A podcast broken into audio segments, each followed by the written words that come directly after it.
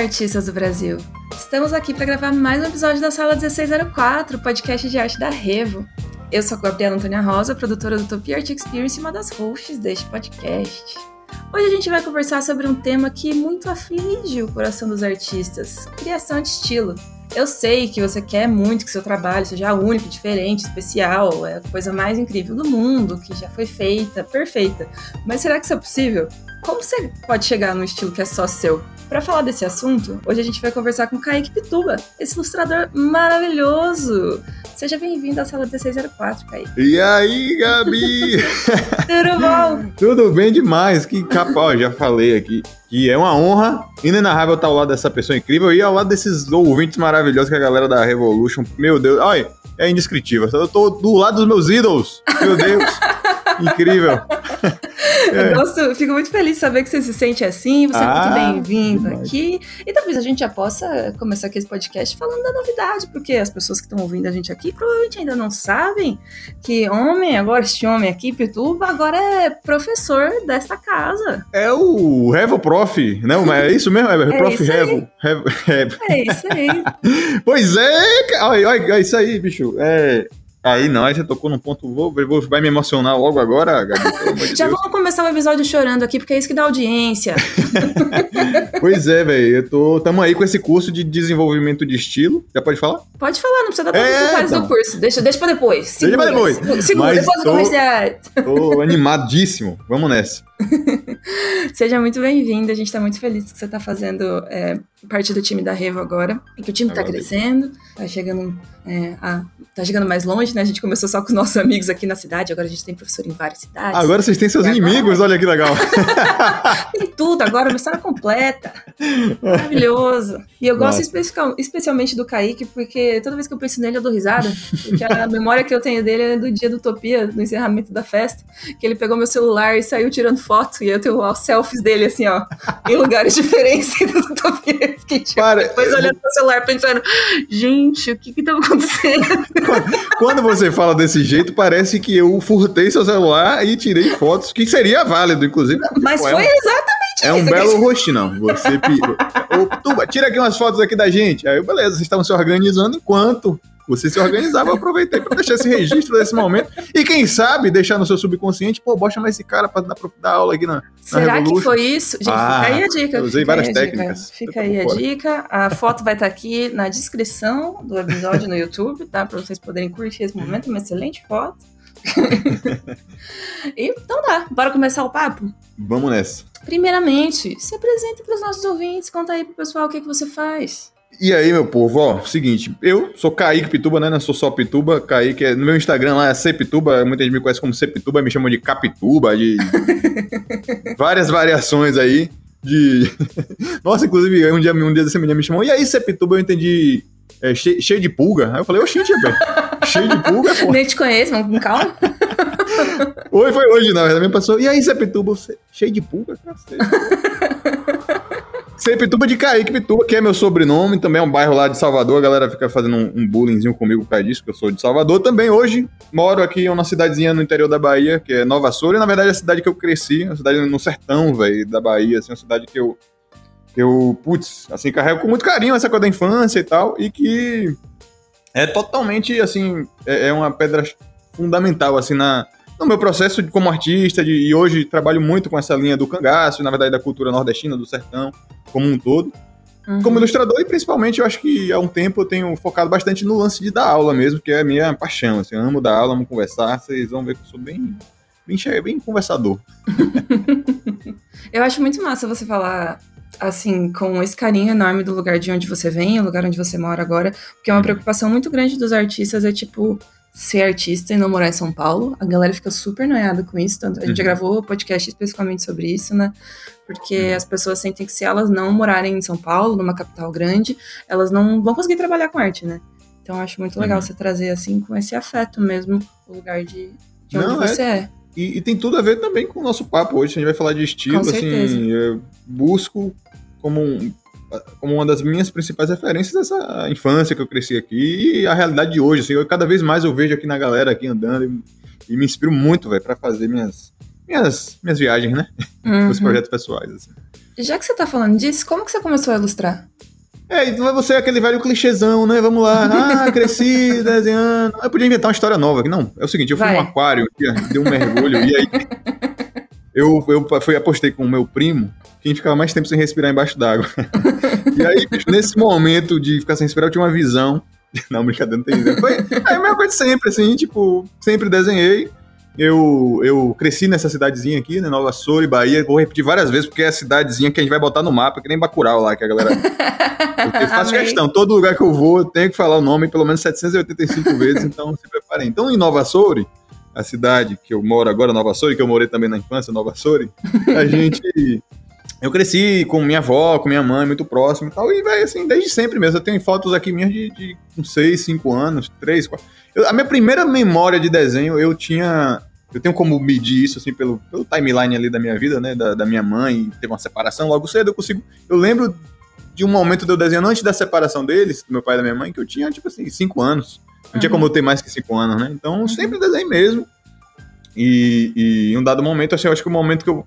Repetindo a palavra momento aqui, né? Mas eu, eu foquei mesmo na faculdade, né? Achei um momento de eu estudar, de eu falar, não, bicho, eu vou trabalhar com isso, então chegou a hora de estudar, de dar um foco. Quando eu entrei, então, na faculdade de ciências contábeis, aí eu falei, é, vou estudar arte. Foi naquela aula lá de Nossa. matemática que você Nossa. pensou, putz, Eu olhei para agora aquele balanço patrimonial e falei, é, meu amigo, é- ICMS não é pra mim não, viu? Vamos nessa. Fiz, e ainda fiz faculdade por seis anos, mas vamos nessa. Mas aí Caraca! foi massa, foi experiência massa porque deu um gás pra estudar arte também, né? Você ia lá, via aqueles, aqueles relatórios contábeis e você falava, nossa senhora. Que vontade de fazer um desenho. É, eu acho. é, isso acontece muito, assim, né? Das pessoas entrarem numa faculdade que elas acham que é o que elas querem fazer, né? Pro resto da vida, e a gente acaba descobrindo que não. Ou acaba descobrindo que a gente quer outra coisa. E, então é importante, né? Se não- talvez você não tivesse entrado, você também não tivesse descoberto que você queria ser artista. Ah, uma coisa leva a outra. Total. Eu acho que tem essa. É, vai, vai no fluxo aí, vamos indo, velho. Cada um tem a sua jornada, eu acho que esse é um ponto legal, né? Uhum. Acho que, que até com relação ao estilo, isso é importante de, de lembrar também, mas eu, é, eu gosto de sempre introduzir até com esse, com esse ponto, porque assim, eu mesmo, na minha jornada, ouvia muito podcast, vídeo, não sei o que, não sei o que, e você vê um cara falando, né, um grande artista assim que você admira, e você fala, não, esse cara estudou em fulano de tal, então eu preciso estudar, né? sabe, pessoa- as pessoas querem seguir o mesmo passo de alguém que ela admira de alguma maneira, e Uhum. é importante você ter em mente que é legal você absorver os conselhos das pessoas, mas também lembre-se que você tem a sua jornada e é importante você estar em movimento de alguma maneira, né? E o seu Sim. movimento que vai gerar a sua história, que vai te, te dar a sua, a sua conclusão aí como artista, ou não, né? Provavelmente como artista, se você se manter em movimento, eu tenho certeza que sim. Concordo plenamente. É isso. Primeira pergunta que eu tenho pra você, então, sobre criação de estilo propriamente dita. Hum, Que, a galera mandou aqui perguntas via Instagram, via Twitter, via Rev- Revspace, a gente está no Telegram também. Então, vou, vou, vou lançar aqui. A primeira Vai lá. pergunta é: Tiago perguntou. Se eu começar a desenhar hoje, eu já vou ter um estilo? Hum, interessante, né? Então, aí, aí, refletindo também, por isso que eu coloquei essa primeiro. aí eu acho que vale a gente pergun- se perguntar antes o que é estilo, né? Boa. E antes da gente responder essa pergunta, o que é estilo, né? O, é, é, o que é estilo, Gabi? O entrevistado no podcast aqui é você. o que tem a ver? Ó, tem uma, uma fala daquele rapaz Picasso que ele falava assim: é, que o estilo é a diferença entre um círculo e a maneira como você faz um círculo. Não sei nem se é dele mesmo essa fala, mas esse já ouvi essa. Agora é. Se, Agora é. Grande Picasso, daqui de Nova Soura, inclusive, pô, gente boa aqui, ó. Compra se aqui não, se não foi dia. ele, foi Clarice Lispector e é isso aí. Isso, exatamente. Então, e qual a diferença entre o, o círculo e como você representa um círculo, né? E aí, expandindo esse conceito, eu acho que é, de alguma maneira, a diferença entre o natural, né, e a representação realista, ou como as coisas se manifestam na natureza, pura assim, né, aquela fotografia mesmo, puramente real, e o que você escolhe, o que você faz diferente daquilo. Então, de uma maneira, sim, né, você, o que você vai fazer é diferente da natureza, e querendo ou não, é o estilo agora. É um estilo ruim, né? É um estilo imaturo, é um estilo que não que você ainda não passou, acho que pelo, pelo processo de entender os, acho que os fundamentos, né? Como acho que isso aqui já deve ser um tema recorrente, falar dos fundamentos, mas é, é, você não passou por esse processo de entender esses fundamentos que vai ser, no final das contas, a ferramenta que te dá é, é, às vezes, a, a, o que você pode escolher, como o que decidir ali, na verdade, no seu projeto. Né? Então, tipo assim, é, é, quando você vê uma animação, a gente tem lá, tanto por uma limitação técnica, quanto, pensando na animação, sei lá, Viagem de Chihiro, por uma, por uma limitação técnica, como por, pela, pela, pela própria decisão dos artistas envolvidos ali, você tem a escolha, por exemplo, de fazer, bicho, fazer, vamos fazer a sombra dos personagens só a luz e sombra, sem tudo que existe na luz e sombra, né? Todas aquelas sombra de transição, luz refletida, isso, aquilo, todos aqueles outros elementos que englobam isso. Os artistas fizeram a escolha de abrir mão de certas coisas e usar outras para que a, a, luz e sombra naquele projeto cumprisse uma função, né? A função de dar o volume, né? De talvez de, de, de descrever a forma. Então, é, há um processo de escolha consciente, eu acho, também, né? Há também, às vezes, um processo de escolha inconsciente, que é o caso de quem está começando e quer ter um estilo. Você faz ali, sai aquele, aquele emaranhado de coisa ali. E existe também o, o que é mais interessante, do meu ponto de vista, é você entender os recursos que você tem disponíveis.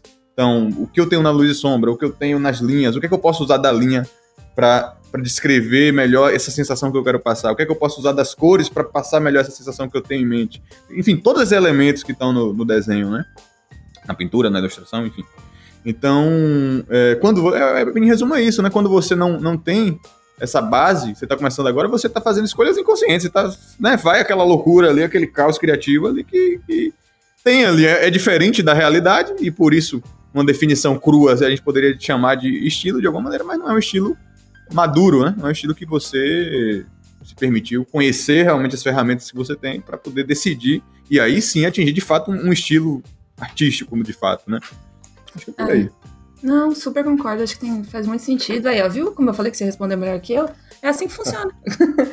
é, que quando o artista está muito no começo, ele não fez essa reflexão, né, assim, sobre a arte, sobre o que ele cria, sobre como ele cria, sobre o que ele quer dizer necessariamente, assim, né? Uhum. Então, talvez não tenha essa profundidade ainda, né, essa intenção tão direta. Isso. É, é uma é, coisa mais circunstancial.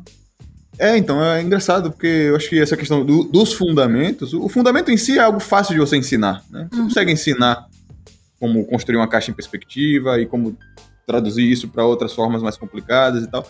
Mas é muito difícil você ensinar objetivamente estilo, né? Estilo. Como, o estilo é muito pessoal, é, é existe a, a, escolha individual do artista ali de, de, a partir da percepção dele, é, definir como que ele vai chegar naquele resultado, naquela sensação que ele pensa que ele quer trazer. Então, o que é possível nesse sentido é o quê? A gente tentar desenvolver essa, essa percepção, né? Desenvolver essa sensibilidade para olhar e falar, nossa, que legal isso aqui que eu tô observando, que eu consegui observar com a maneira como esse artista, por exemplo, faz as mãos e, e ele usa a forma dinâmica de um jeito X, Y, Z. E aí, com essa sensibilidade desenvolvida, você começa a, a se conhecer melhor, amadurecer o seu pensamento. Aí, uma vez que você também já tá trabalhando, já tem uma consciência com relação aos fundamentos e tal, você consegue tomar sua decisão, né, nesse sentido. Com certeza. Ah, você estava falando que é difícil, né? É fácil você ensinar fundamentos, mas é você difícil é, ensinar uhum. estilo. Uhum. Você acha que tem muitas maneiras de criar um estilo próprio, assim? Cada artista chega, são infinitas maneiras, cada artista chega na sua solução baseado no que? Tempo, vivência, referências? Não, é, não acho que é exclusivamente tempo e vivência, não. Eu acho que é uh, aquela pergunta, né? Tipo assim, eu, eu, eu vou até o estilo ou o estilo vem até mim, né? Muito uhum. comum, inclusive, quando alguém vai, vai perguntar sobre estilo, vai perguntar, ah, eu, eu preciso eu preciso aprender os fundamentos, o que é que eu preciso fazer para ter o meu estilo? E normalmente é muito comum a gente ouvir essa resposta, que eu concordo, inclusive didaticamente eu concordo com essa resposta, de que não, primeiro aprende os fundamentos, depois o estilo vem naturalmente. Né? É, uma resposta padrão que a gente ouve. Inclusive, eu faço, eu dou essa resposta porque por uma questão didática. De, pô, o cara chegou, ele tá meio perdido, e realmente, assim, você, é muito comum a gente ver a, o, o, estudante meio que pular as etapas e, e, se impressiona com aquela superfície de um trabalho estilizado que ele vê ali, que para a pessoa que não conhece os fundamentos parece muito simples, e ele pensa, ah, isso aqui é mais fácil, eu consigo ir por aqui quando na verdade até ao contrário, né? Às vezes o mais simples é, requer uma maturidade de você justamente ter essa, esse poder de decisão de falar, não, isso aqui eu consigo remover sem afetar o desenho, ou isso aqui eu consigo manter, ou até exagerar de alguma maneira para chegar no resultado que eu quero. Enfim, então o artista vai nessa, nessa pegada assim de, de, de querer já pular essas etapas e partir para o final, e aí acaba não se dando a oportunidade de aprender os fundamentos. Então, é, é, eu costumo falar isso, eu digo que sim, você precisa aprender os fundamentos, Mas ao mesmo tempo, quando eu paro para pensar, e eu acho que você vai concordar comigo, pô, quando é que você olhou e falou assim: é, eu acho que eu aprendi os fundamentos? Nunca.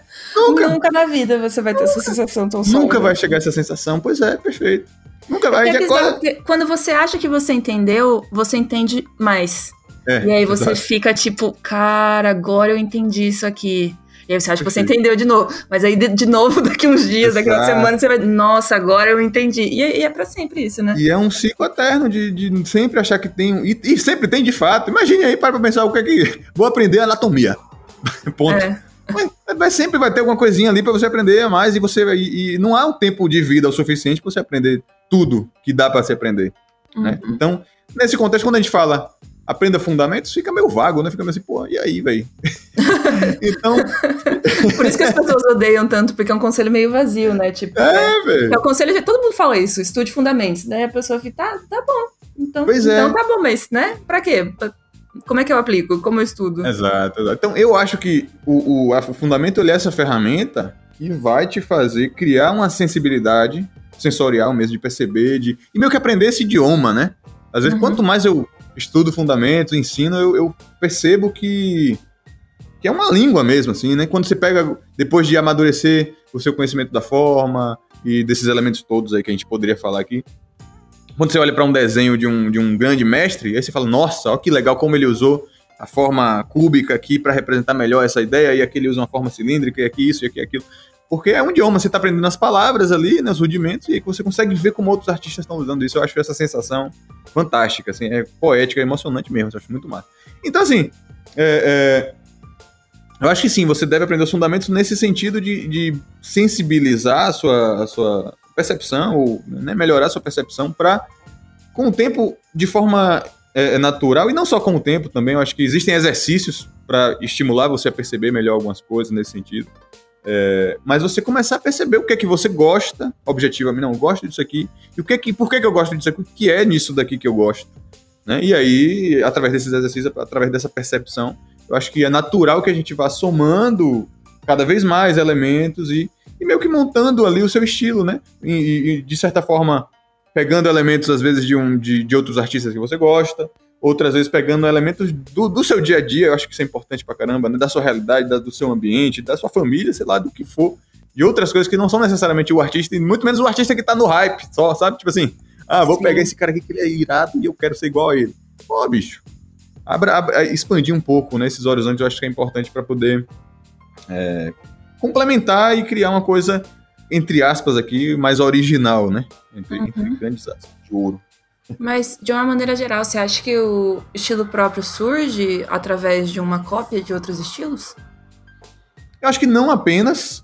Eu acho que não apenas, mas é. é às vezes, o, o, observar o estilo de outras pessoas te liga alguns, algumas fagulhas né, na, na sua percepção. Assim, do tipo, nossa, que legal que esse cara aqui faz, nunca tinha pensado nisso aqui, né? Então, acho que um exemplo interessante sobre isso, tem um cara chamado eu, assim, eu encontrei no Instagram esses dias um, artista russo chamado Georgi Kurasov. Georgi com Y no final. É Georgi Y K. Kurazov. Vou deixar aqui na descrição pra galera que tá no YouTube. Então, você já deve ter ouvido falar, Gabi, na, no, sobre as tangentes, né? Sim. O que é que você ouviu falar sobre as tangentes? Ah, nossa, muitas coisas. Eu sei que as pessoas ficam muito na dúvida sobre tangente, sobre onde tá, sobre como, como encontrar, sobre como não, não deixar acontecer. Exato. Né? Muitas reclamações aí sobre Isso. a maldita. A gente ouve em geral que é ruim, não é? é. Evite tangentes. Aí você pega o trabalho desse cara e ele é, tipo assim, só tem tangente pra cacete, assim. Um milhão de tangente. Tangente pra tudo que é lado. é o homem tangente, tô olhando aqui o agora. Tangente, é, então. Que, que, pira, velho. Aí você vai olhar pra isso e vai dizer que é ruim, objetivamente. Ah, se não, é, é, eu acho incrível, eu acho lindo. E eu acho que tem essa coisa pessoal também, né? Eu acho fantástico esse como ele decidiu usar as tangentes e funciona. Por que, que funciona nele e por que, que fulano não deve usar?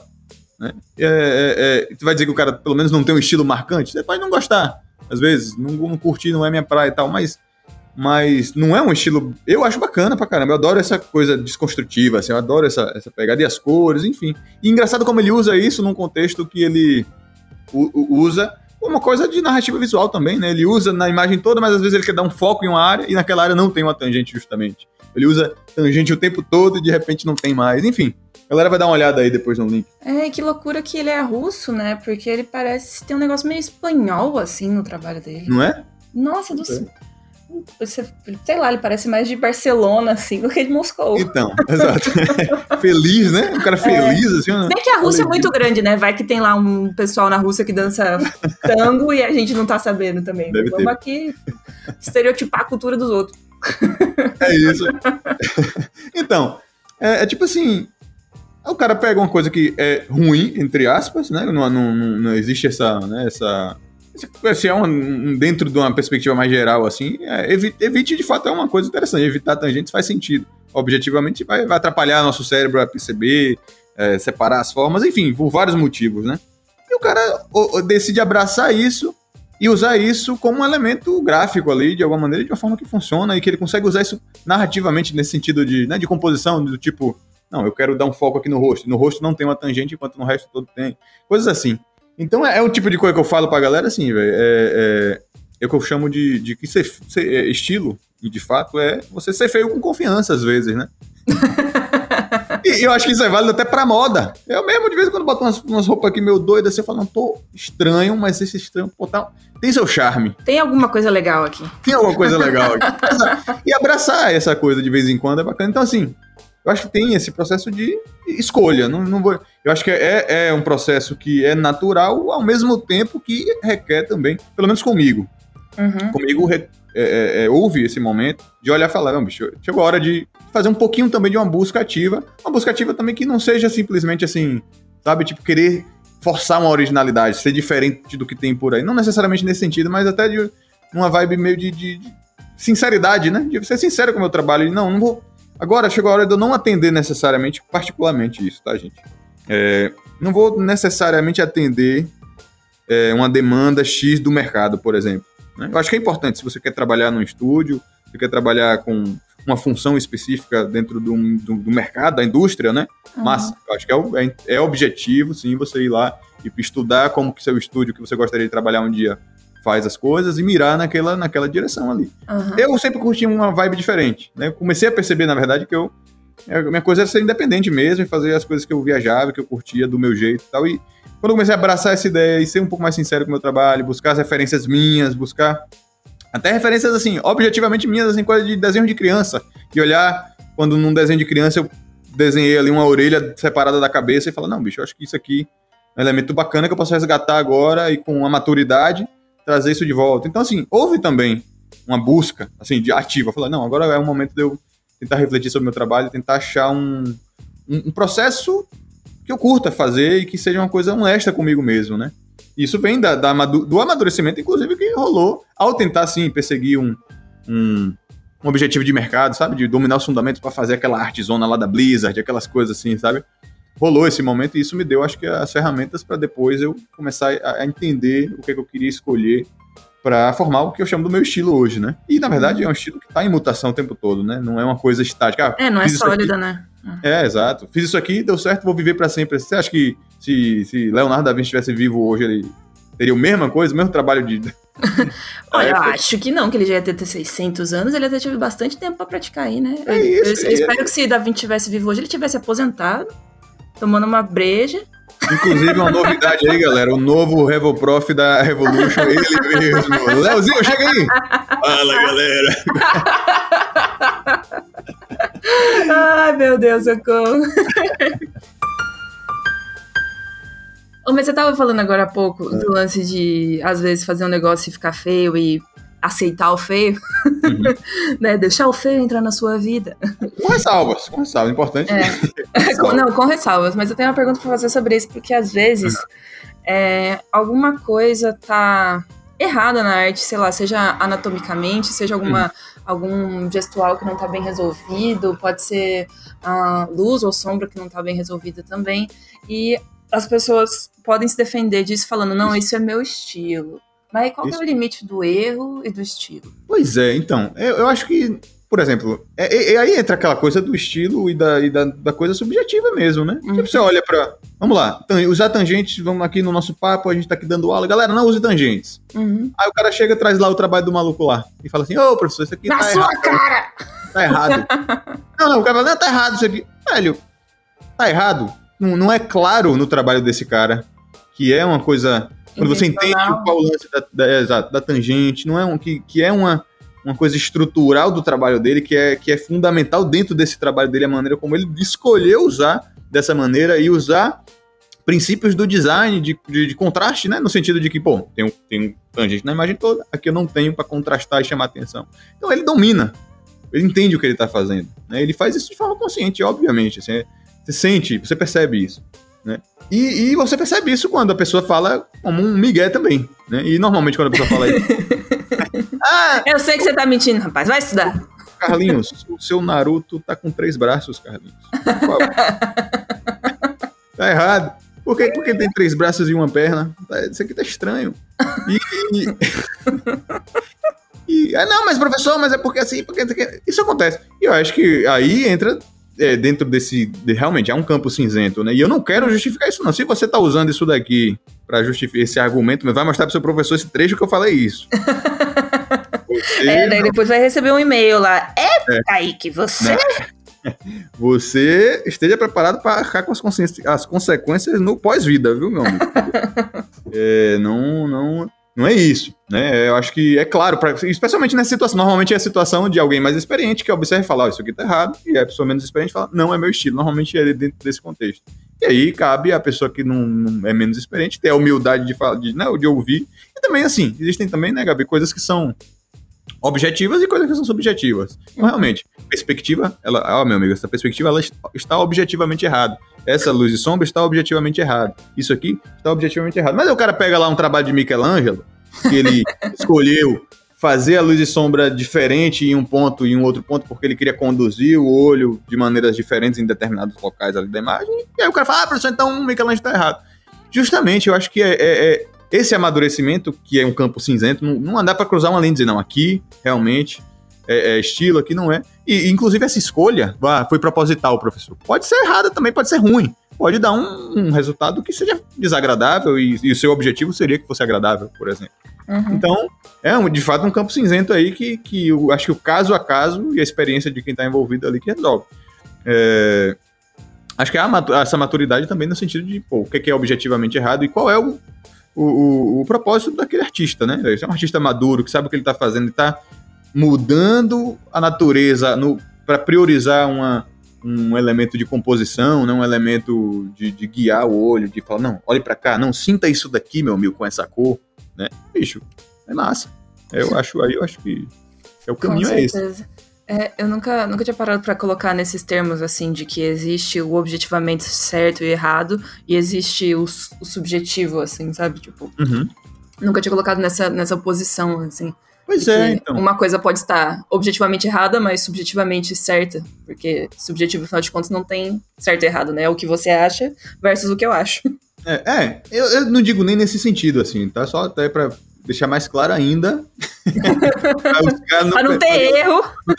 Porque assim, é porque, tipo assim, perspectiva não tem subjetivo errado, subjetivamente uhum. errado. Sim. Para os estudantes, estamos aprendendo perspectiva, né? Aí o cara chega e faz lá uma caixa errada, simplesmente, e aí ah, mas eu quis para causar uma sensação, professor. Nossa, eu, eu, queria que tocar no âmago, porque você sabe que a sociedade ela precisa, professor, de uma desconstrução. Então, na verdade, aqui ela foi um. Não, né, mim? Não é. Então, assim. é, é, é, perspectiva, luz, tudo isso existem conhecimentos objetivamente corretos ali, né? Na verdade, fatores ali que a gente consegue julgar de forma objetiva. Né?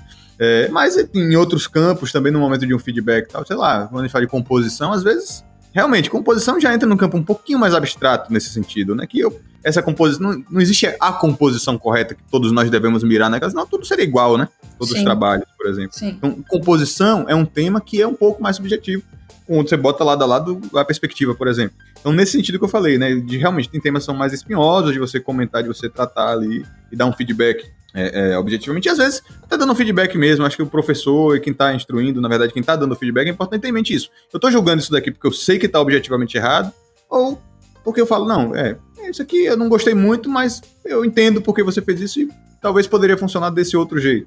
Aí que entra nesse campo aí, né? Nesse campo da subjetividade.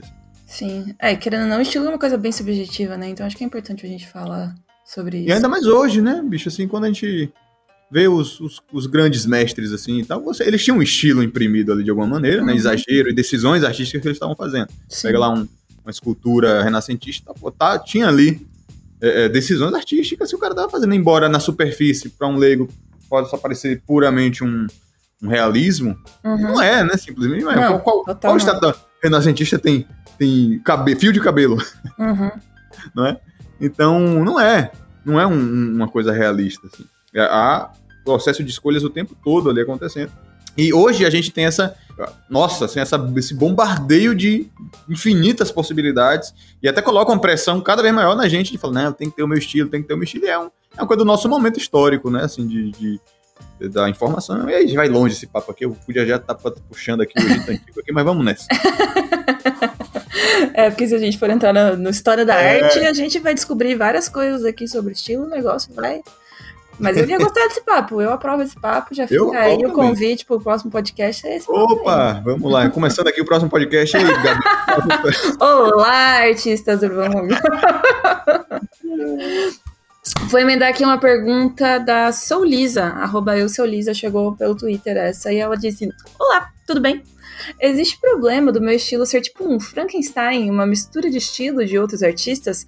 Com o tempo eu consigo mudar isso? Tudo bem. tudo bem? Tô bem, Liz, e você, como é que você tá? aí. Massa. E aí, Gabi, vamos lá. Diga aí o que você acha. né? Eu acho que experiência é tudo, então eu vou dar o quê? O exemplo que rolou na live da semana passada que eu fiz com o Eduardo Vieira. o, o Dudu tava contando pra gente como que ele formou certas características que compõem o, estilo dele hoje. E aí ele mostrou pra gente o que que ele pegou, e aí ele levantou é, referências que ele tem regionais, porque o Dudu é de Fortaleza, então tem várias Ah, coisas massa. do Ceará que ele quis incorporar dentro do trabalho dele, e ele juntou isso com o Gustav Klimt, que é um artista que ele curtia muito, e pegou elementos de composição de, Uhum. desses artistas e dessa, dessa cultura, uniu isso e foi colocando assim pequenos detalhes para ir aprofundando, sabe, para dar outra dimensão, outro significado, uma segunda camada de interpretação dentro dos desenhos dele. São coisas super pontuais, mas que é o que torna o trabalho dele característico, sabe? Vou, de- Uhum. Vou deixar o link da live na descrição também, porque ele explicou detalhadamente, a gente abriu as referências, ele falou, ó, ó, tá vendo isso aqui? Eu peguei isso aqui e fiz isso aqui. E aí é muito legal acompanhar como que Muito a cabeça do artista funciona, sabe? Tipo, caraca, você chegou de A e foi até Z, sabe? Não foi até B, assim. Sensacional. Muito da hora. Então, o que eu digo pra Lisa é que sim, eu acho que é bem possível que você comece como um Frankenstein, uma mistura de estilo Uhum. de outros artistas, e que, sei lá, dentro dessas referências, eventualmente você vai acabar encontrando uma coisa que você tá criando mesmo. Perfeito. E eu- só complementando, eu também acho muito, Gabi, que tipo assim, Gabi e Lisa, né? Sou Lisa. Isso. Também sou liso, viu, Lisa? Pô, tá, tô- meu bolso aqui não tem um real. Muito bom, Pituba, nota Humor. 10. Pior piada do podcast. Vamos lá. Obrigado, galera. Sempre quis aqui, tô realizando aqui um sonho. Minha filha fez uma piada excelente no Utopia que eu vou contar pra você daqui a pouco. Que essa, essa piada Guarda marcou minha, minha carreira, a minha carreira de stand-up comedy. Sim, Lisa. é, é o seguinte, velho. Então, é, eu falo velho pra todo mundo, gente. Desculpa, é coisa de baiana, assim, de solteropolitano. Então, velho, é, como vocês viram lá, nossa amiga Lumena é, usando o velho pra tudo que é lado. É o seguinte, sim, concordo com a Gabi totalmente, assim, mas eu reitero aquilo que eu cheguei a citar aqui, de que, velho, assim, é, pô, agora o velho tá vendo tudo. De que é importante que a gente, beleza, busque esses artistas que a gente gosta e tal, mas expanda o nosso horizonte. Acho que é muito comum, é, é- é- é extremamente comum isso, e eu acho que isso é pode ser um problema, sabe? Tá. Seja você gostar de alguns artistas, mas às vezes esses artistas estão limitados ali, aquele cara que você curte ali que tem né, 100 milhões de seguidores no Instagram. Eu vejo muito nesse sentido. Lois, né, Gabi? Você conhece? A Lois? Lois? Lois? falar. Ah, Lois. tá me gastando. Tá bom. Lois. Então, Lois tem um bocado de gente aí. é estranho. Aquela brincadeira, peraí, tá, vai. A Lois tem um bocado de, de projetos de Lost por aí, né? De pessoas que ah, gostam do trabalho dela e usam como a principal referência o trabalho dela. E só. E aí uma coisinha que outra ali, mas você vê que é, no final das contas, mais uma Lost ali, genérica. É, a gente tem uma palavra aqui no Paraná pra isso que é chupinhado. Chupinhado, perfeito. Uma Chupinhado. excelente palavra. Obrigado, Paraná, por ter concedido essa palavra aí ao dicionário Aurélio. Um abraço aí para o seu Aurélio que tá ouvindo nosso podcast. Então, Isso é um problema que ficar atento, assim. Cuidado para não ficar muito preso, principalmente assim, acho que em redes sociais, sabe? Aqueles artistas ali que aparecem logo no Pinterest. Eu acho que, nesse sentido de se, se nossa meta é a originalidade, acho que quando a gente vai por esse caminho, a gente acaba é, se limitando e tá, e tá, buscando referências que todo mundo tem, né? Que você, beleza, Sim. você tem aí. E também o meu amigo russo lá, o Vasily, tem também. Uhum. Lá, e o cara da Finlândia lá, o Alberto, Jorge, não sei o nome finlandês também. ele também tem, entendeu? Então tá uma coisa que todo mundo tem, e aí no final das contas você acaba, em busca da originalidade, caindo num mar de mesmice, né? Uhum. Então acho importante, beleza, pegar essa galera que você gosta, mas pegar também esse cara aqui meio obscuro aqui da sua região, que é legal, que tem um, um elemento ali que você fala, nossa, que legal como esse cara aqui usa, usa isso daqui, como que legal essa, eu volta e meia me deparo, eu gosto muito, por exemplo, de usar como referência para as formas que eu uso no desenho, umas esculturas de madeira que eu vejo muito por aqui na minha cidade, por exemplo, na casa da minha avó, algumas coisas. Eu nem sei quem é o artista, mas é uma coisa muito que ninguém vê por aí, né? E você não vê o cara da Finlândia não tá necessariamente tendo acesso a isso daqui. E, enfim, às vezes um, às vezes até coisas mais abstratas, né? Um artista que eu gosto demais, assim, que eu fiz até um curso com ele que eu amo, que é o Anthony Jones, uhum. o Robert Pencil, aquele Sim. cara ali, eu, eu adoro ele como professor, enfim, como tudo. Ele ele tem uma parada que ele fala sempre sobre isso, assim, de buscar referência em coisas até, tipo assim, não há um vaso, sabe? Tipo, você pega as pastinhas de, de referência dele lá. Eu tento trazer um pouco isso para mim. Eu quero conseguir mais, mas ele tem lá coisas assim, tipo assim, de, de uma garrafa, de, de que tem um design interessante. E aí tem um parafuso diferentão, assim. Coisas que tem um design que, que, que conversa com o que ele curte e que ele viu naquilo de uma forma que, de maneira abstrata, conversa com o trabalho dele, ele consegue aplicar aquilo ali num design de personagem, de criaturas e por aí vai. Então, eu acho que expandir para essas possibilidades, às vezes, um. Não necessariamente, sabe? Não necessariamente uma, uma, uma, um ilustrador do Instagram e tal, mas às vezes, sei lá, velho, no, eu, no Cordel, né? Como é o meu caso, busco algumas coisas no Cordel, na, na, na estética lá. Tem, uma, tem um, um, trabalho que o Ariano Suassuna fez, né? Chamado A Estética Armorial de Ariano uhum. Suassuna. Eu curto muito. Pois é, que tem. Tudo aquilo ali tem, tem referências que, inclusive, são é aquela coisa, né? Uma referência que vem de outra referência. Isso é bacana também. Quando a gente para pra pensar que. E aí você, uma, a maior conhecedora de história da arte do Brasil. sabe bem, né? Olha, a mentira que a gente vai propagar aqui nesse podcast. Aí depois Não. as pessoas vão ficar achando que eu realmente sou uma entendida, estudada. A humildade fala mais alto, você vê, né? É, a grande historiadora da arte, Gabi, afirmou o seguinte: se você pega da, do, de um artista de hoje e vai traçando, buscando as referências dele, traçando as referências das referências dele, e as referências das referências, você vai traçar uma linha única até lá na, no Egito Antigo, né? Você consegue conectar esses pontos, como que os gregos se relacionavam com o Egito Antigo, como que depois dá uma relação do que aconteceu na Idade Média para o que aconteceu no mundo islâmico, para o que aconteceu na Espanha depois, para o que aconteceu, por exemplo, no, no, na, no nas, nas, costuras do, dos cangaceiros, pô, que você tem uma, uns padrões ali que são influências de, de, de, características ali desses padrões espanhóis que vieram da, dos muçulmanos que vieram, e aí vai, aí você vai até lá, nosso grande amigo Ramsés II. Aqui de Nova Soura também, sabe Ramsés? Pior, pior que dá mesmo, porque basicamente todas essas culturas grandes que a gente respeita muito, a gente consegue, é, digamos assim, listar quais eram os ideais estéticos predominantes, porque a gente consegue entender, hoje já, né, com distanciamento uhum. histórico, o que, que elas entendiam como sendo belo, né? Uhum. Que, o que, que elas diziam que era, o que, que tinha beleza. E aí a gente consegue sim fazer essa, essa volta aí. Aí, ó. Que o maior especialista de história da arte do mundo. Afirmando que dá pra sim traçar referência. Mas isso que você falou de não ficar isso no referência de Instagram é muito importante. Outro é. dia, eu tenho um amigo que ele é muito fã do Evan Amundsen, tipo, muito fã, assim, ele é o maior fã do Evan Amundsen do Brasil. Hum. E aí o sonho do menino era pintar como Evan Amundsen, porque afinal de contas o estilo do cara é da hora, né? Tipo, é, é da, hora, hora, é da hora demais. Hum. E aí ele conseguiu Uhum. Conseguiu. Um dia ele postou uma arte e aí várias pessoas começaram a comentar: Nossa, parece que foi o Evan que fez. Nossa, parece que foi o Evan. Nossa, parece do Evan essa arte. E aí ele, tipo, ficou bugado, porque ele ficou tipo: Tá, mas. Beleza, você pintar igual o Evan, mas. E, e aí? Já tem um Evan no mundo, saco? É, então. eu não posso ser o Evan, sabe? Tipo, não ganho nada sendo o Evan. E aí ele ficou meio incomodado até de as pessoas começarem a fazer esse tipo de relação, porque ele ficou, porra. Mas o que, é que eu tô isso. agregando então, sabe? O que, que eu tô trazendo? Nada? é. E aí rolou esse questionamento. Então, acho que é massa a gente ter as referências das pessoas em quem a gente se inspira. E é legal você saber que você tem, tipo, conhecimento técnico suficiente para conseguir uhum. reproduzir uma coisa de que um artista já criou, né? Tipo, isso é muito massa. Mas eu acho que é mais legal a nível de estudo do que a nível de, tipo, criação de estilo, criação de identidade, sei lá, o que, que você quer dizer com a sua arte, sabe? Uhum.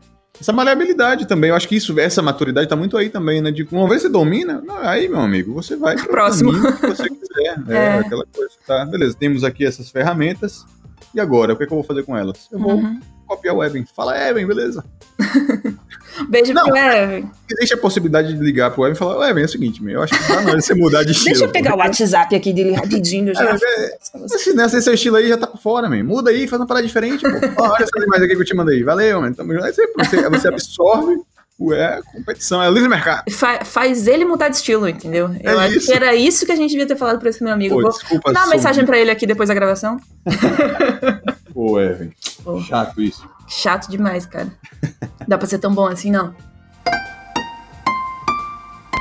Próxima pergunta. Manford, arroba chmanford, perguntou para você, homem, Kaique. Como eu posso desenvolver um estilo visual próprio fazendo uma anatomia, entre aspas, padrão, mas que mesmo assim se destaca? Talvez usando uma pintura estilizada, um design, roupa de personagem estilizada. Então acho que ele tá perguntando, tipo, uhum. formas diferentes de. Tipo, o que, que você pode mexer para é, mudar, criar um estilo próprio, né? Uhum, uhum. No que, que você pode mexer? Então, em quais elementos? Acho que.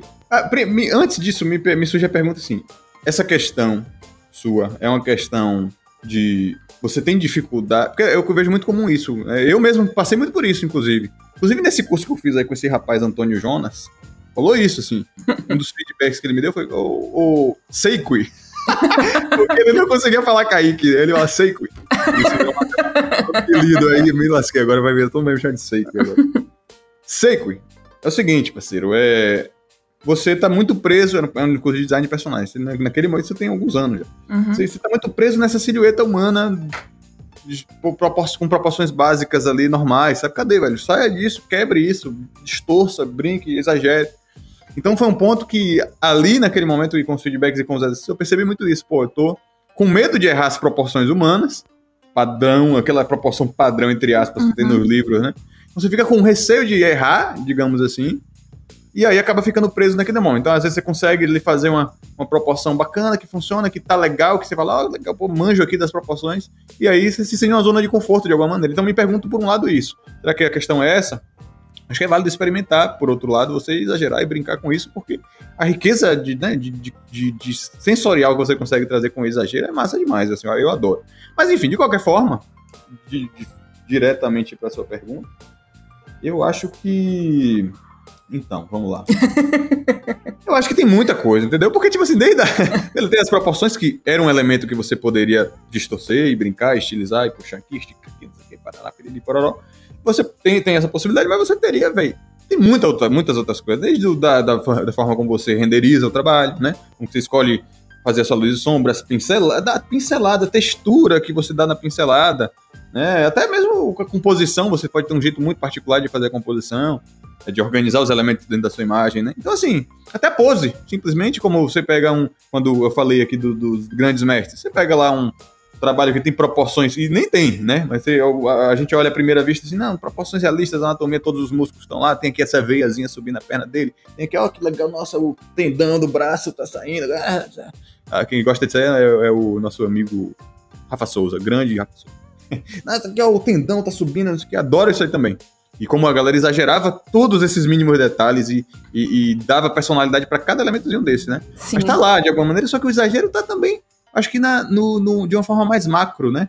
Então, eu gosto de pensar muito a arte, to, todas as formas de arte até, numa estrutura meio que piramidal, assim, né? A gente tem aquela base que, que é o grande responsável pela nossa impressão à primeira vista, né? Então, seria no caso de uma pose de uma figura humana, o gestual da pose, né? A, e, a, e, a, personalidade que, aquela, que aquele gestual traz numa, numa, numa ilustração completa, talvez a composição em, em, termos de valores simples ali, né? Enfim, aquela base que é o que estrutura todo o resto. Se essa base tá ruim, todo o resto não necessariamente vai ser bom por causa disso, né? Vai, vai, vai a sua pirâmide vai desmoronar.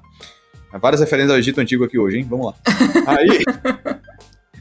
é, então, assim, esses caras esses grandes mestres, eu tenho essa percepção de que é, é bom, o, o, grande legal e que eles exageravam, e que eles brincavam muito ali, é, é desde a, dessa base, né? Desde o gestual, aquela coisa de, de cada membro e cada parte do corpo tá numa direção diferente, eles brincando, brincando com essa variação, né? Com a, com a posição no espaço tridimensional, de como uhum. a coxa vai para frente, a perna vai para trás, e aí o pé vai levemente para o lado, e aí de repente os dedinhos, cada um se dobra de um jeitinho assim, aquela veia atrás ali trazendo. Nossa! Meu Deus do céu, só de imaginar eu fiquei emocionado. Editor Murilo, toca Faraó da Margareth Menezes aí em homenagem oh, ao Caí. Deus de divindade infinita de. Predominante, esquema mitológico, a imersão do espírito original.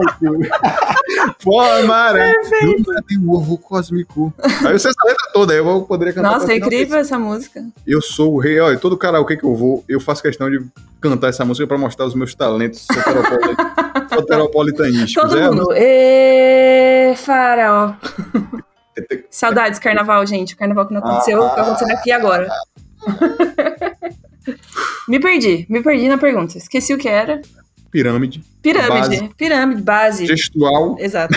Aquela coisa toda. Aquela coisa toda. Respondendo, é isso. menino Manford. Acho que Então, então você vê que. O que, que eu falei? Eu também eu vou longe também, nem sei porque eu fiz essa volta toda, mas eu sei sim. Na verdade, eu sei por quê.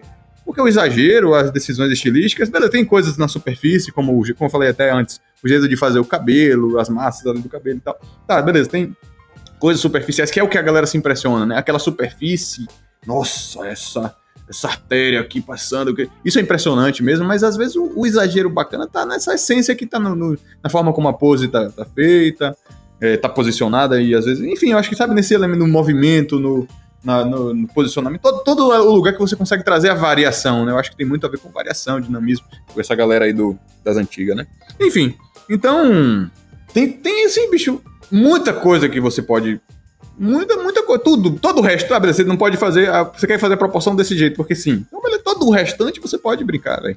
Todo o restante, absolutamente tudo. De textura, de. de, de é, proporções não, né? Mas às vezes de explorar formas. Às vezes explorar forma, talvez até na própria luz e sombra e e na, na, maneira que você faz luz e sombra, as cores que você usa na luz, enfim, assim dá para você combinar e pegar elementos aqui de, de uma coisa de outra e agregar para isso sem, sem, dúvida alguma. A proporção, você pode brincar com a proporção realista ali de uma figura humana realista, você pode ter uma, uma renderização com a line artzinha bonitinha, com cores sólidas, mas você também poderia ter algum tipo de renderização um pouco mais bem trabalhada, mais meio impressionista, assim, com pinceladas soltas, então, assim, realmente é, todo o resto pode ser, pode ser brincado, sacou? Eu acho que cabe de um processo também de experimentar, né? Uhum. De falar, não, eu vejo isso aqui, eu quero fazer um pouquinho diferente aqui, ali eu vou fazer outro. Vai, você vai descobrindo o que é que você curte, e aí vai consolidando alguma Consolidar é uma palavra forte, né? Mas hum.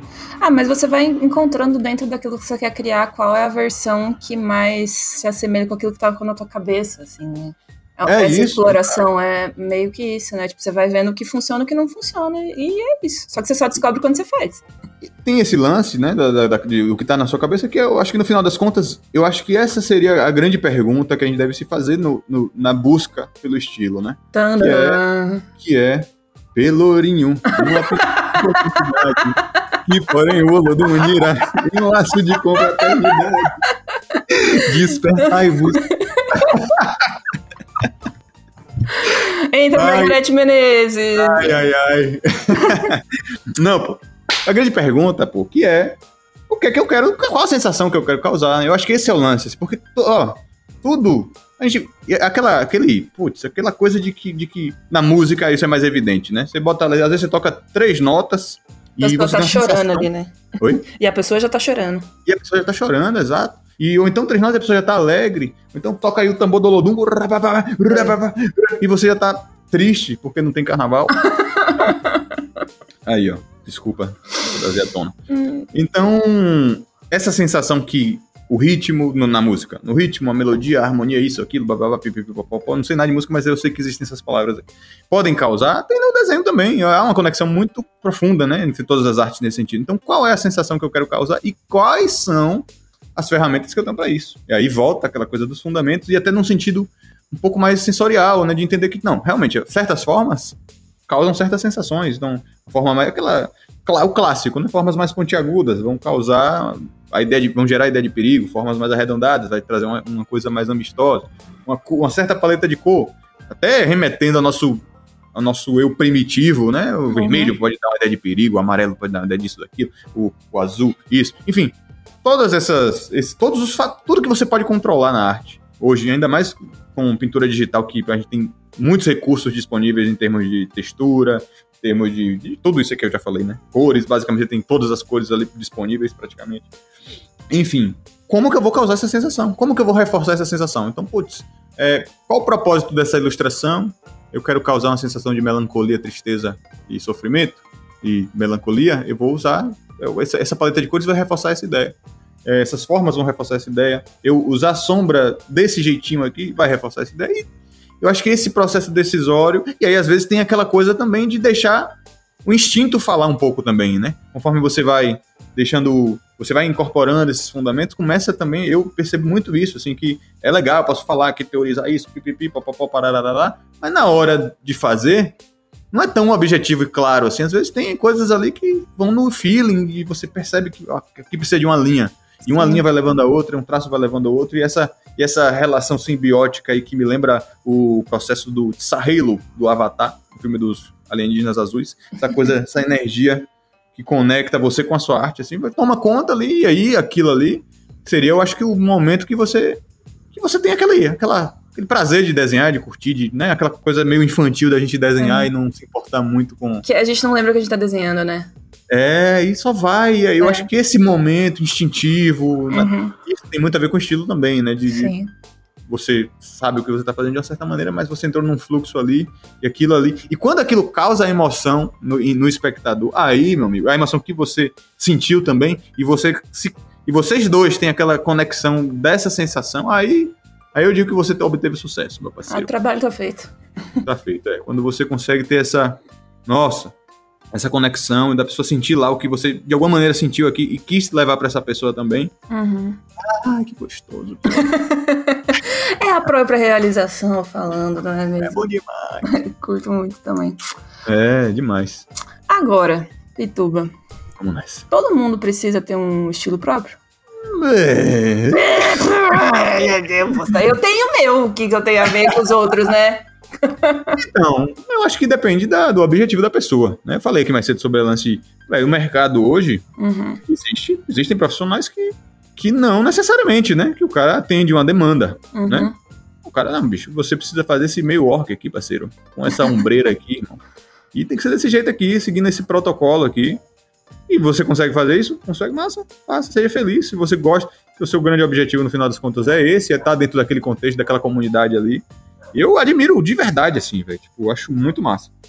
Então, agora, eu não consigo me imaginar nessa, nessa posição, ao mesmo tempo, né? De. de, de na, no sentido da, da exaustão criativa mesmo, né, velho? Tipo, eu, eu até no meu, na minha época de estudo eu percebia um pouco disso, assim, né? Dessa, desse desgaste de atender essa demanda X, Y e tal. E, e eu voltei o meu foco para as minhas coisas, o jeito que eu curto fazer mesmo e tentar trilhar uma carreira mais independente, de realizar os meus projetos e, claro, que é legal também que quando com a ilustração vai acontecendo aquele momento em que as pessoas vão atrás de você pelo seu estilo, né?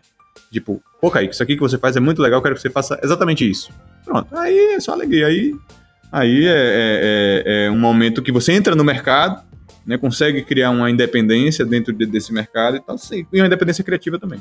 Enfim, então eu acho que sim, existe um contexto de mercado de, de estúdios, de certos mercados de, para jogos, para isso, para aquilo ali. Você precisa atender uma demanda. Uhum. Né? É, eu acho que é bacana que você busque atender essa demanda se você está estudando, mas tente também adicionar ali o seu temperinho, né? Adicionar ali aquele, aquele gostinho. Uhum. E... Diferenciado de você. Né? Então, fazendo a pergunta inversa, você acha que ter um estilo autoral muito forte pode prejudicar alguém com relação ao mercado, assim? Porque, sei lá, a quantidade de oferta de trabalho para determinadas coisas vão diminuir? Hum, é, eu não vou dizer, eu não, eu não acho que eu sou um cara que tem essa visão muito ampla sobre o mercado em si, sabia? Hum. Mas. É, porque vivi as minhas experiências e nunca, enfim, não me aprofundei muito nesse sentido. Mas, vamos lá. Eu acho, eu particularmente, na minha experiência, na, no que eu vivo e tal, acho que no mercado de ilustração, né, você atende, no meu caso, eu atendo muito isso, assim. Kaique, precisamos disso aqui que você faz. Uhum. Ou então, muito pelo nicho também do que eu faço, essa coisa do Nordeste, da cultura nordestina, sertão, pá, pá, pá. E eu busco também, de alguma maneira, que justamente o meu estilo, é, que, na verdade, os, os meus estilos, né, que eu Uhum. consigo brincar para um propósito ou outro aqui, que eles atendam essa, esse nicho aí meu. Enfim, eles têm uma conexão de alguma maneira, né? Então, assim, no meu caso, eu, eu acho que foi o grande diferencial para eu entrar no mercado de fato. Eu, eu consegui olhar para o meu trabalho, e não só eu consegui olhar para o meu trabalho, mas outras pessoas olharem para o meu trabalho e falar: nossa, isso aqui foi o Pituba que fez. Uhum. Isso aqui foi o Pituba. O cara bate o olho e fala: não, isso aqui foi o Kaique que fez. Eu reconheço por causa disso, disso, daquilo. Cara, e, e- e a arte tem isso, assim, pessoas leigas, né? Pessoas que não necessariamente estudaram arte para dizer, para né, pra destrinchar os fundamentos. Não, qualquer pessoa consegue olhar e, e dizer: não, isso aqui é o trabalho de Kaique, de alguma maneira, né? Então, é, é, no meu caso, foi o oposto, assim, no mercado de ilustração, de atender talvez um mercado voltado aí um pouco para publicidade, um pouco para ilustração no sentido de, de capa, né, de, de, de livros, e ilustração de livros em geral, assim, que o, o cliente se conecta com aquele meu nicho, por exemplo, de alguma maneira, né? Ele fala, não, bicho, preciso, eu gosto disso aqui que você faz já, então faça isso aí, e é isso aí que eu quero. É, Nesse sentido, eu, eu, na verdade, foi aí que eu vi a minha grande, o meu, minha grande oportunidade de entrar no mercado e de me sustentar disso, assim. No momento que eu comecei a entender, né, que a ver meu, meu Ah. trabalho dessa maneira, rolou. Então, pra você foi o contrário do que eu perguntei, né? Ter um estilo próprio, Isso. específico, fortaleceu o teu, teus É, freela. Faleceu, faleceu, com certeza, com certeza. Porque eu, eu, se você pegar meu Instagram e for descendo lá, você vê essa transição claramente. Assim, houve um momento que eu, como eu falei pra você mais cedo, eu vou buscar ativamente isso daqui e, e aconteceu. Simplesmente foi acontecendo através de um processo, né? De experimentar em vários momentos, de fazer várias experimentações com pequenos projetos pessoais, de falar, não, vou tentar fazer um projetinho consistente aqui, de três ilustrações que tenham essa mesma pegada, vou tentar fazer esse outro aqui. Fui tentando várias vezes ali até achar algo que eu curtia fazer, que era natural pra mim, que e principalmente que era natural. Como eu falei, eu acho que esse lance da sinceridade é importante, né? Não você simplesmente buscar originalidade na exploração aleatória de coisas diferentes, que eu fiz por muito tempo, mas ao mesmo tempo tentar, nesse processo de exploração e dos estudos de fundamentos que vem junto a isso o tempo todo também, claro, né? Você tentar é, é, achar esse, esse ponto de conexão que, que é que, que, que rola essa sensação que a gente falou aqui agora, daquele fluxo ali que você entra e Uhum. ali meu trabalho tá sendo sincero, tá sendo meu mesmo Sim. e rola. É, tem um conselho, às vezes, que em oficinas de escrita criativa os professores dão, os escritores sempre falam, e que nem sempre eu sigo. Porque às vezes imaginar coisas é bom, mas muitos deles aconselham a gente a escrever sobre coisas que a gente conhece. Existe esse, esse ditado, sabe? Escreva sobre o que você conhece, conte as histórias que Uhum. você viveu ou que são próximas a você. que estão mais acessíveis, geralmente são mais pessoais e a gente consegue emular os sentimentos melhor, sabe? De uma maneira mais real, com que as pessoas vão conseguir se conectar. Uhum. Então eu acho que talvez para quem servir esse conselho, estiver em busca de um estilo, talvez também tenha um pouco disso, sabe? Eu, eu sou um ávido pregador dessa ideia, assim, velho. Uhum. Tipo, eu acho que. Como a, a gente já falou sobre isso, né? Eu acho que ah, o que vai fazer o nosso diferencial, essa, esse lance da sinceridade, é, no sentido assim de você estar olhando pro seu trabalho, estar feliz, estar satisfeito e, e ter. é, Pra mim teve muito isso, viu, Gabi? Assim, de voltar na, naquela lembrança daquele desenho de criança. Uhum. Tipo assim, pô, você tá ali desenhando, é tipo assim. Massa, velho. Tá horrível. Massa, man. Tá, tá horrível. Porque tá não é esse bizarro. o ponto, né? É. Porque não é esse o Não é ponto, esse o ponto. Não era esse o ponto. Então, depois de um tempo, você começa a ficar, ah, eu preciso. Pô, mas é tão difícil voltar aí, porque a gente Nossa. vai crescendo, e principalmente quando a gente se profissionaliza numa área, a gente vai criando muita expectativa em cima do negócio. Então a Uhum. gente tá fazendo ali, a gente vai estar pensando o que, que as pessoas vão achar e onde aquilo pode chegar e o que, que aquilo pode. Sabe? Tipo, a gente nem te- terminou, às vezes nem começou ainda. Não foi nem o Nossa. primeiro traço e já tá assim, tipo, dois anos na frente. Você fica tipo, caraca, que droga. Sofrimento, né? É, é difícil se desapegar de Então. certas coisas, mas é muito, é muito bom quando a gente consegue chegar nesse sentimento, sabe? De tipo, tô fazendo porque eu gosto de fazer. Total, e assim, é, é, comigo foi muito isso, velho. É, O lance do cangaço, do sertão, do Nordeste, foi esse resgate da minha infância no Uhum. interior, das histórias que eu vi e tal. E com isso eu trouxe, consegui trazer um pouquinho de novo dessa sensação, sacou? De aquele momento ali e de não estar muito preocupado. Foi um processo e não é uma coisa que acontece o tempo todo. Claro que, claro que eu faço uma ilustração e olho assim no final e falo, nossa senhora. Afinal de contas, você não seria artista, né? Porque É faz isso. parte, faz parte. Mas, parte- mas nesse processo, nessa busca aí. é, um, é, uma, é, uma, é um objetivo, é um horizonte. É, mas já que você estava falando agora de coisas que você levou em consideração, falando da sua infância e tal, uhum. quero saber quais são as referências? Que artistas brasileiros você acha que talvez imprimam uma certa brasilidade nos seus trabalhos? Boa, boa, boa coisa saber, porque eu, Gabriela, não sou um cara que. que... Gabriela. Ok. Gabriela, não, desculpa. Desculpa. saiu, só saiu, sabia? Saiu. Naturalmente, se foi naturalmente, não tem problema. Naturalmente, foi naturalmente. Perdão, senhora Gabriela. é, então, velho, eu, eu tenho tanta coisa assim, velho, que eu poderia que eu poderia citar, porque, tipo, que eu poderia citar e ao mesmo tempo não, né? Porque é muito. Tipo assim, eu busco muito nessas coisas que eu não sei quem foi que fez. Tipo, sabe, nesse artista lá do, das esculturas de madeira, uhum. da, da casa da minha avó, né?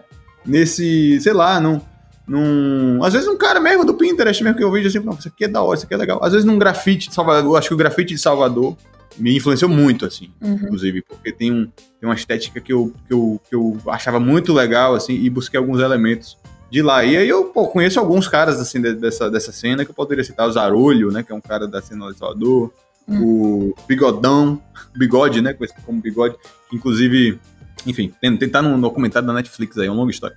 Mas o Bigode, que é um cara que faz o sapo lá, e aí outros artistas de outra, tá, muita gente ali daquela daquele movimento ali, sabe? Tipo, uhum. da galera da, da, arte de rua, tipo, da arte de rua, tá tatuagem, então meu tatuador, William Novaes, inclusive um artista nossa senhora, que é esse cara, assim, velho.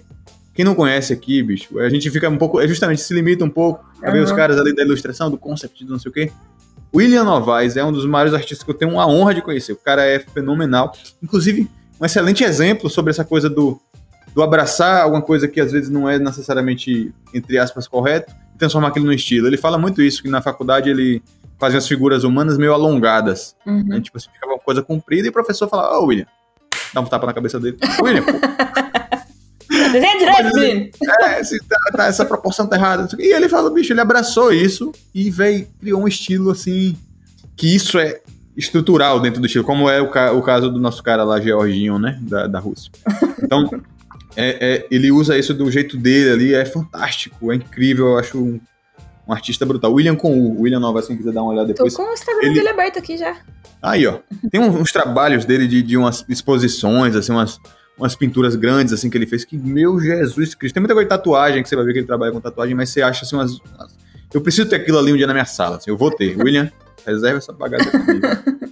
Muito então, um cara que, que é meu tatuador, inclusive, também, que tatuou meu bracinho, obrigado. Ele. Temos que terminar, inclusive. Enfim, então, busco muito essa galera, assim, que, eu conheço, sabe? Eu acho que isso uhum. é muito massa, assim, de você buscar, porque é uma galera que, velho, só você conhece ali. E pegar esse elemento desse cara aqui, daquele cara ali, ajuda muito. Então, de outros nomes que eu, que eu posso citar, é, eu poderia citar o próprio Anthony Jones, eu acho que, principalmente no lance da didática dele, assim, tipo, uhum. do jeito de falar daquela voz grossa dele. Hey, this is Anthony Jones. Ele parece o mesmo locutor, né? Ele é demais. Ele, ele é um cara assim que fala porque eu admiro muito o lado professor dele e, me inspiro muito nisso. E a arte do cara também, eu acho que ele, ele tem uma, uma visão muito objetiva de, de, design e tal, que eu tento ter também no meu trabalho, sempre que possível. É... Ai, Jesus, quem mais? É, é, eu acho que falei alguns aí que, que me, me, me, me me inspiram, acho que vem, vem coisa muito do cangaço também, de modo geral, né? da estética do cangaço. Uhum. É, é, e, e não dá para dizer para mim que aqueles caras não eram artistas. Você pega a Dadá, cangaceira Dadá, que foi a esposa de, de Curisco, que foi a, a figura incrível que iniciou dentro do cangaço um, um, movimento artístico, né, bicho? Uhum. Assim, que foi começar a fazer aquelas costuras rebuscadíssimas e aqueles padrões. Eu acho aquilo ali incrível, assim, fantástico, porque eu acho isso foda do Nordeste, assim, do sertão especificamente. Uhum. Que é a coisa do cara que não tem a instrução e ele é ainda assim, tipo Patativa do Assaré, que é um cara que é um analfabeto, que é talvez um dos maiores poetas do Brasil. Ou então Lampião, que é um cara desinstruído totalmente de política de tudo e é um dos maiores revolucionários do Brasil. Então, é, esse cara que não sabe de nada, mas ele ainda assim vai lá e corre atrás e faz. E isso, essa energia me inspira pra caramba. E Dadá, como essa figura que acho que cristaliza a arte dentro do cangaço, que, que, é, que nossa, eu acho demais também, assim. Me inspira num sentido maior do que simplesmente o que eu vejo ali artisticamente, né? Uhum. É, além daquilo ali, mas no sentido de, da, da, da, história, da inspiração como o povo do sertão mesmo to, tem tocado a vida aí há tantas... Gerações, tantas, né? séculos, né? É. Gerações, pois é. Muito da hora, eu tô pesquisando todas as referências que você tá falando aqui enquanto. Uhum.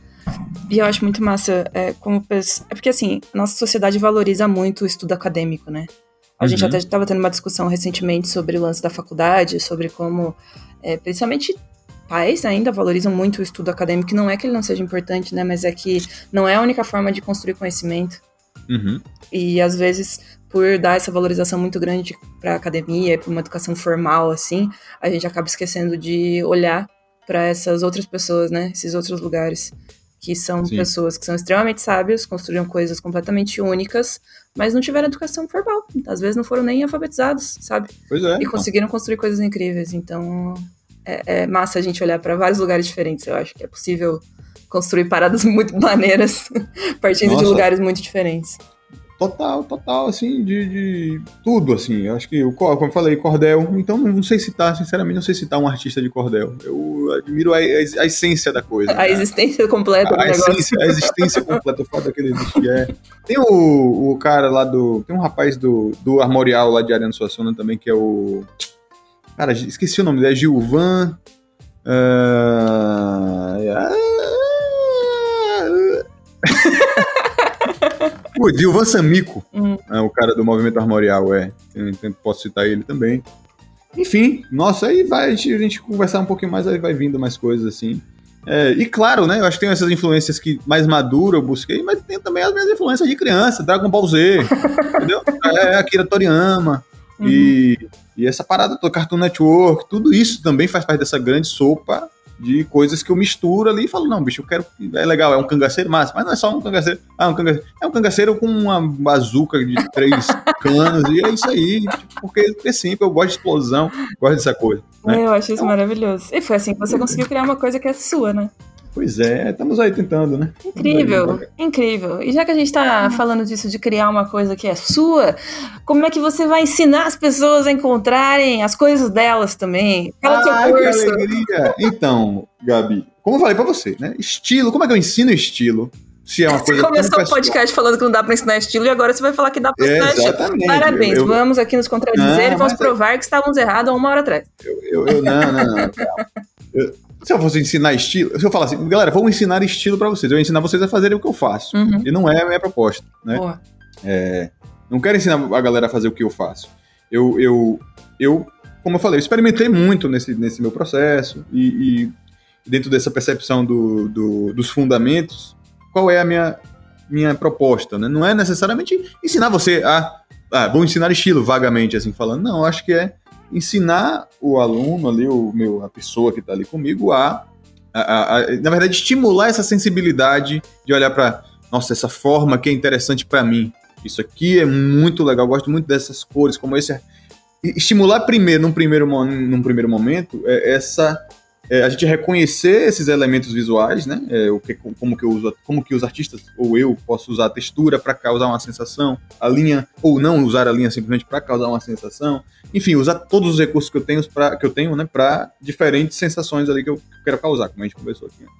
É, e aí dentro desse contexto a gente tem também alguns exercícios, exercícios de estilo mesmo, de, bu- de busca de estilo. Então, uma vez que a gente está buscando desenvolver essa percepção, vamos botar a mão na massa, né? Vamos produzir coisas aqui que reforce isso. Então, vamos pegar esses caras aqui, vamos selecionar um- alguns artistas que a gente curta, vamos pensar e, por, e se esses artistas são legais mesmo, por que, que eles são legais e o que é neles, que, nesse cara que é legal, o que é que não é legal, o que é que eu posso combinar com isso, o que é que eu posso combinar com outra coisa e o que é que eu posso deixar também um espaço ali para ver o que, é que acontece, para ver o que, é que sai. Então a gente vai passar por esse processo de, de exploração e de exerc- exercício mesmo, né, de experimentação, ah, desde olhando para trabalho de outros artistas que a gente curte, até uma coisa também mais pessoal também, querendo ou não. E eu acho que finaliza com, acho que a grande essência da, da- desse processo, que é uma aplicação, como eu até falei que eu experimentei muito nesse sentido, né, de fazer pequeno, um pequeno projeto que a gente busca também uma certa consistência, né. Então vamos, beleza,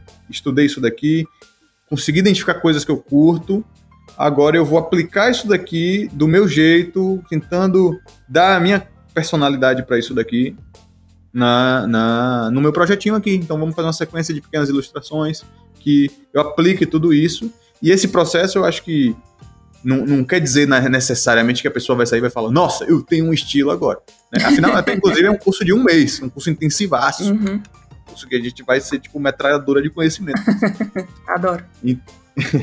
Então, é, é, essa, essa aplicação desse projeto, eu acho que ele é o, o, o seu. É justamente a sua aplicação desse processo todo, que aí você vai levar para sua para sua trajetória. Especialmente eu acho que essa sensibilidade que a gente vai buscar desenvolver lá e tá de olho para como que eu posso manipular certas características ali para ter a minha expressão da forma que eu, que eu, que eu melhor a expresse, né? Que eu melhor coloque para fora. Enfim, a palavra fica à vontade para escolher uma palavra aí, galera. Maravilhoso. Eu tô achando que eu vou, eu vou fazer seu curso, Kaique. Ô, Gabi, vem fazer o curso. não, é sério, eu quero começar. É porque assim, eu não consigo. Eu não consigo fazer exercício, né? Eu não consigo lá acompanhar as aulas, não vou criar um projeto final, mas eu gosto de ouvir as ah, coisas. Entendi. Ah, tá vou assimilando. Já... Eu vou osmose. Olha o exemplo, Gabi, você, a maior historiadora de arte do. Mas aqui é teoria, porra! A maior historiadora de arte do planeta Terra, vem aqui na frente de milhões de revolumes. Ô, gente, é que vocês têm que ver assim, se eu for pegar pra ser artista, eu não, eu não tenho mais utopia, entendeu? A gente para de produzir conteúdo, porque alguém tem que organizar esse negócio. não dá, não tenho tempo para fazer tudo. Ô, Gabi, prioridade. Infelizmente, Gabi. a gente tem utopia um time muito esperar. grande, mas. Inclusive, utopia só vai acontecer daqui mais de um ano, né? Então, eu tô sabendo. Faz. Estava lá na live, Deixa mais uma vez vocês esperando o episódio da foto. Eu já não aguento mais ser perseguido por um pequeno momento da minha vida, um momento de deslize. um momento mal calculado em que ninguém estava sóbrio. É difícil. Ai, ai, ai, ai. Não, mas, velho, vai ser, vai ser uma honra inenarrável ter sua companhia lá. Vou, vou pedir autorização para minha chefe, que é Thais Peixe. E se tudo der certo, comparecerei. Vamos, vamos aparecer de vez em quando para participação especial. Quero. ah, aliás, antes de terminar, você bater um palminho aí com cara de final. Não, tá não, não é final, não. Tem, uma, tem um momento aqui que finaliza ah, o podcast, que não chegou ainda. Não chegou? Ah, mas tá. vai chegar. Ah, então tá bom. Desculpa. Perdão. É que eu tenho que falar a piada que eu fiz. Pô, ah, você tem. Espera aí. Sustenta, sustenta. Sustenta. É que teve uns dias atrás que eu não fiz isso no podcast, as pessoas iam me cobrar. Depois eu fiquei, nossa, quer dizer então que agora nós temos um ritual? Mas, hum. Pituba, você está agora no De Frente com a Gabi. Oba!